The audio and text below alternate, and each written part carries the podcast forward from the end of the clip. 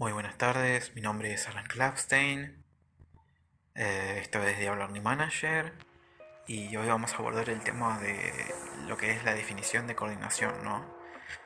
La coordinación es la unificación, integración, sincronización de los esfuerzos de los miembros del grupo para proporcionar unidad de acción en la búsqueda de objetivos comunes.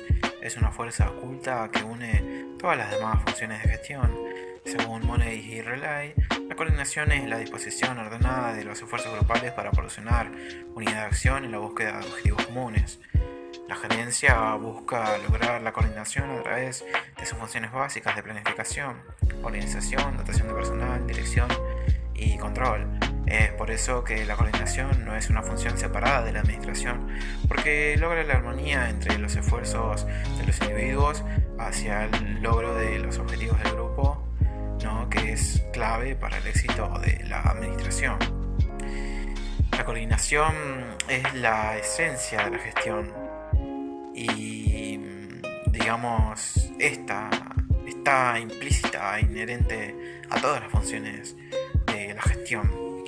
Un gerente puede compararse con un director de orquesta, ya que ambos deben crear ritmo y unidad en las actividades de los miembros del grupo.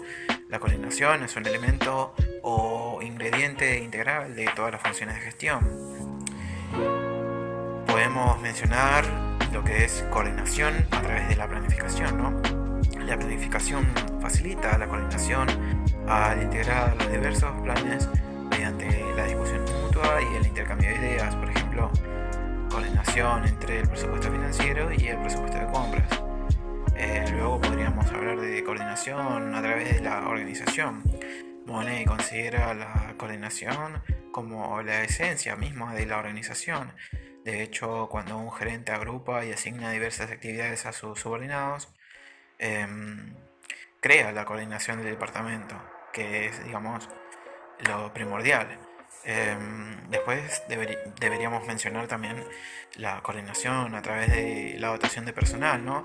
Un gerente debe tener en cuenta el personal que, adquiere para después derivarlo digamos, en varios puestos con el tipo correcto de educación y habilidades que garantizan eh, cada uno adecuados digamos, eh, al trabajo correcto.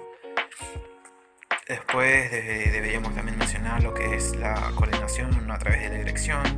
El propósito de dar órdenes, instrucciones y orientación a los subordinados se cumple solo cuando hay armonía entre superiores y, subordinados. Eh, finalmente, coordinación a través del control, ¿no? el control ya mencionado.